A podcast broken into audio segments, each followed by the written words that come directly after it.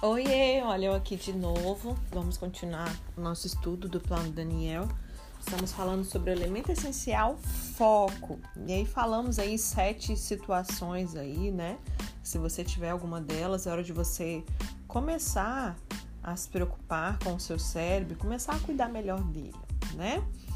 Um, comece a melhorar a saúde do seu cérebro. Para isso, então, evite tudo que possa prejudicar o seu cérebro drogas ilícitas, excesso de álcool, trauma cerebral, toxinas ambientais e infecções são motivos óbvios. Agora sabemos também que uma dieta errada, principalmente com alto teor de açúcar, carboidratos simples, quadriplica o risco de mal de Alzheimer.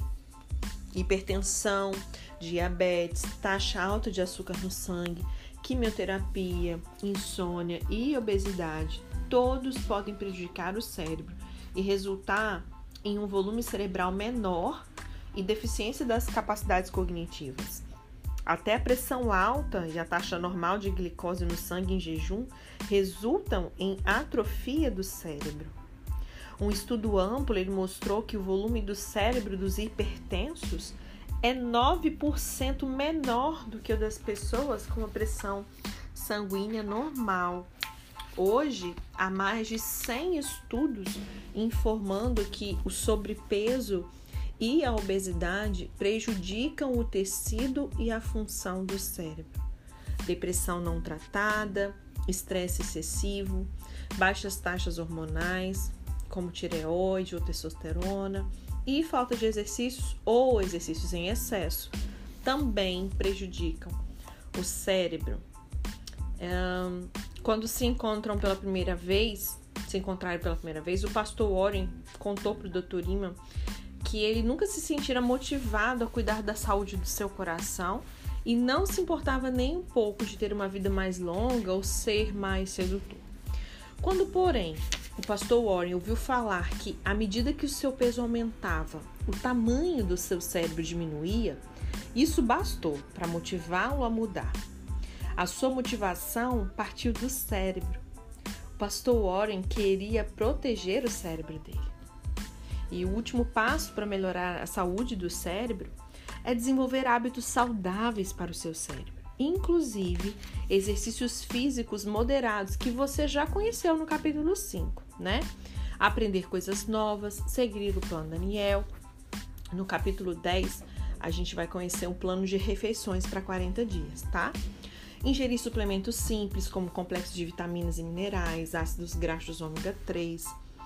É, os ácidos graxos ômega 3, eles melhoram o humor, diminuem a ansiedade e a combinação das vitaminas B6, B12 e ácido fólico melhora a nossa memória e a nossa cognição. Ter o peso ideal, ser fisicamente saudável e dormir bem também melhoram a função cerebral. As práticas de orações rotineiras e controle do estresse também têm o mesmo efeito. Pense no cérebro como se fosse um computador com hardware e software. Quando você aperfeiçoa a função física do cérebro, que é o hardware, você também aperfeiçoa sua mente, que é o software. Há, porém, um comportamento mais crucial para a saúde do seu cérebro que é evitar o estresse crônico. Pode ser que Deus fale profundamente com você é, nessa parte aqui, hein? Vamos lá falar do cérebro e do estresse. O estresse é parte normal do dia a dia. Trânsito congestionado, prazo de entrega apertado, discussão em casa, centenas de coisas nos deixam estressados. Quando o evento passa, o estresse também passa e damos um grande suspiro de alívio. No caso do estresse crônico, contudo, não tem alívio. Quando se origina de problemas como discórdia na família, dificuldade financeira, saúde abalada, conflitos no trabalho ou encrenca na escola, o estresse crônico ele é implacável e afeta um grande número de pessoas. Em uma pesquisa de opinião pública feita pela American Psychological Association, 80% dos americanos, ou seja, um índice alarmante, dizem que padecem de grande estresse. Isso significa problema para o seu cérebro e para o seu corpo. Não nos entenda mal. Um pouco de estresse pode fazer bem. Quando o estresse chega, o cérebro ordena ao corpo que comece a bombear adrenalina, epinefrina, né? E cortisol, que são dois hormônios liberados pelas glândulas suprarrenais. Em questão de segundos, o coração começa a bater mais rápido, a respiração acelera, o sangue corre mais rápido pelas veias e a mente fica em estado de alerta máximo. Você está pronto para qualquer coisa. Fugir correndo de um suposto jacaré, fazer um discurso diante de uma sala lotada e de colegas ou de ser submetido a um exame.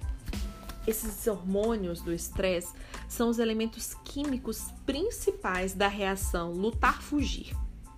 São especialmente úteis quando nós enfrentamos uma ameaça imediata, né?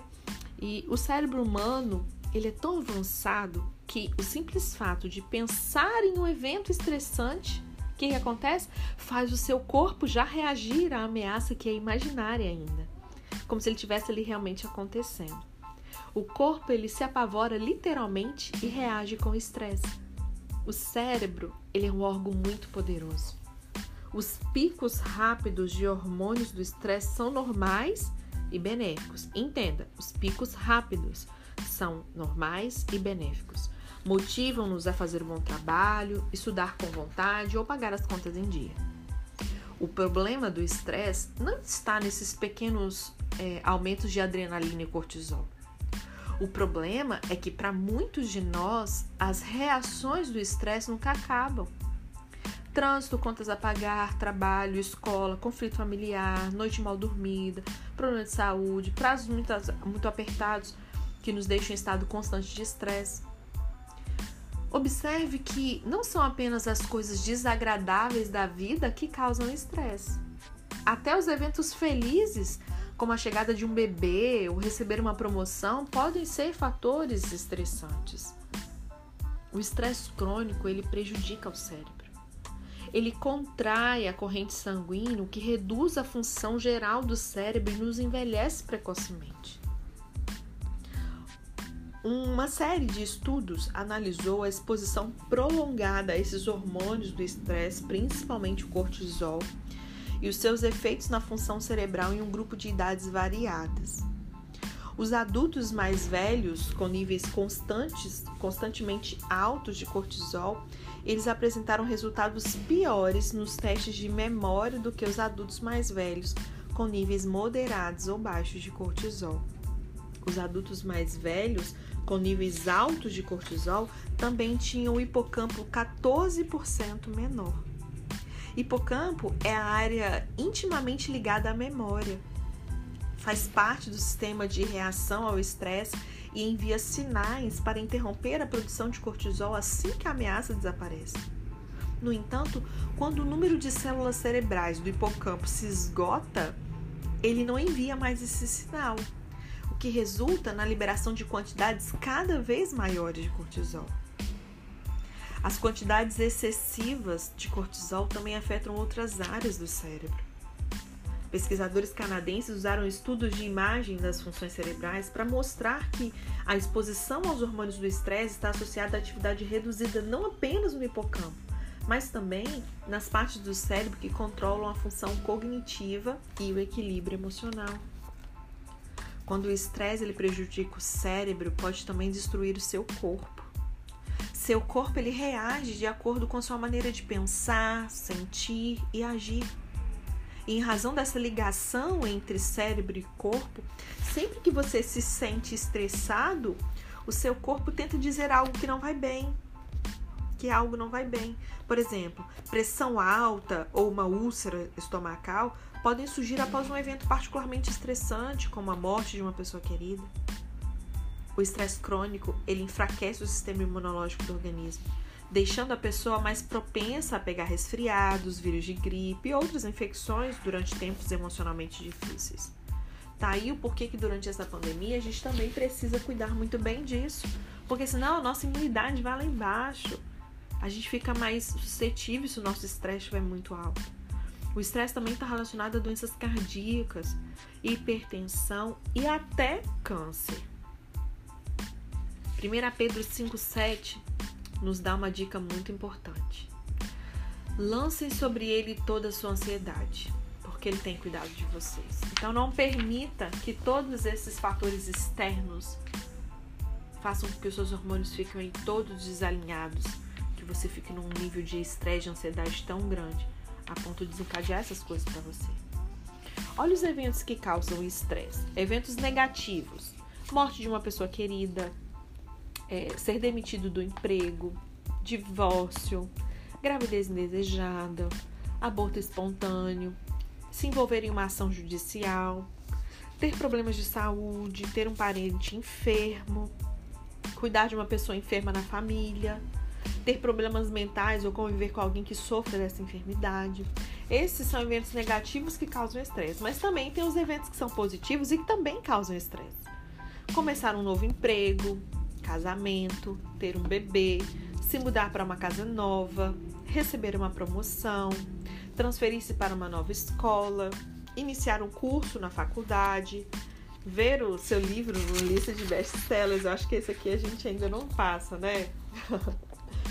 e aí existem sinais e sintomas que são comuns de estresse, como dor de cabeça ou enxaqueca frequente, ranger os dentes, gagueira ou tremores, dor na nuca, dor nas costas, espasmos musculares, boca seca ou problema para engolir, resfriados, infecções ou herpes frequentes, dor de estômago ou náusea, dificuldade para respirar ou suspirar, dor no peito ou palpitação, desejo e desempenho sexuais insatisfatórios, raiva, frustração ou irritabilidade acentuadas, depressão, mudanças de humor frequentes, aumento ou diminuição do apetite, insônia, pesadelos e sonhos perturbadores, dificuldade de concentração, pensamentos velozes, problema com o aprendizado de novas informações, reação exagerada né, a pequenas contrariedades, eficiência ou uma produtividade reduzida no trabalho, estar sempre na defensiva ou suspeitando de algo, fadiga ou fraqueza constante, também uso frequente de remédios vendidos sem receita médica, desejo excessivo de jogar ou de um impulso de compra, sabe? São alguns sintomas e sinais comuns de que pode ser que seu estresse aí esteja fora do, do que é bom para sua saúde, né? Seu chefe entregou a você um bilhete azul. Você acaba de discutir com a sua filha adolescente. Está atrasado um compromisso? Como é que você reage? Talvez tente acalmar os nervos com chocolate, sorvete, batata frita ou salgadinho, todos de uma vez só. E há um motivo científico. Por que, que geralmente nós precisamos comer um chocolate? Precisamos tomar, né? Há um motivo científico para isso. O estresse e o cortisol, eles estão ligados para aumentar o apetite. Sabia? E o desejo incontrolável de comer carboidrato e doce que nos faz engordar. A convivência diária com o estresse nos deixa mais propensos a ter problemas com peso por vários outros motivos. Por exemplo, o estresse crônico ele costuma andar de mãos dadas com a insônia. O estresse crônico ele bombeia a produção de cortisol e provoca um desequilíbrio nos hormônios que controlam o apetite. Isso explica porque que você sente que a sua saúde está voando pela janela durante situações estressantes. Portanto, não será surpresa se você começar a comer exageradamente, sentir um desejo incontrolável por guloseimas doces e acumular mais gordura. O estresse crônico ele pode deixar você cansado e com dores. Por isso você não se sente, não se sente vontade né, de fazer exercícios. É claro que você não pode culpar o estresse por toda a saúde deficiente e ganho de peso, mas você pode ver como que isso facilmente acontece. O estresse crônico ele esgota o bem-estar emocional, está associado à ansiedade, depressão e mal de Alzheimer. E tudo isso afeta o seu corpo. Quando você passa por um tipo de trauma emocional, digamos que se envolveu em um acidente de carro, o seu sistema emocional ele se torna muito ativo, é, o que pode deixar mais aborrecido e deprimido. Então, a batalha da barriga volumosa e da infelicidade com seu corpo se torna desgastante demais. O estresse crônico ele pode atacar em qualquer fase da sua vida. Quando o estresse crônico ele atinge você ou alguém do seu círculo, todos sofrem. Você já deve ter ouvido falar do efeito cascata na economia. Existe também uma teoria do efeito cascata no estresse. Quando o chefe está estressado, todos no trabalho ficam estressados. Quando um dos cônjuges está estressado, todos na família ficam estressados. Então, elimine o efeito cascata e acalme o estresse. E amanhã a gente vai ver algumas estratégias que vão nos ajudar para melhorar o nosso humor e também a nossa tomada de decisão. Amém? Deixa eu ver aqui mais alguma coisa. Vamos falar sobre colocar a oração em prática. Eu creio que isso também nos ajude. Né? Um dos primeiros pontos é orar com regularidade. É, o foco para mim foi permanecer concentrada em Deus. Sentar e fazer e ter os meus momentos de quietude. Assim que eu entrei na rotina de fazer isso com regularidade, na mesma hora do dia, todos os dias de manhã, tudo tem a ver com o plano Daniel. Começou a se encaixar mais e mais. Então, não sabe por onde começar? Comece a colocar a oração em prática. Ore com regularidade. É, estabeleça aí para você na sua rotina um momento de quietude se você ainda não o fez. Um momento de contemplação, um momento de esvaziar a sua mente, fazer uma meditação, respiração, né?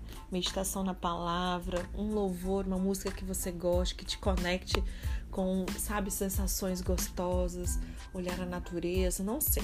Mas com certeza você deve saber. Se você não sabe, peça ajuda ao Espírito Santo que ele vai te ajudar. Tá bom? Beijinho, até amanhã.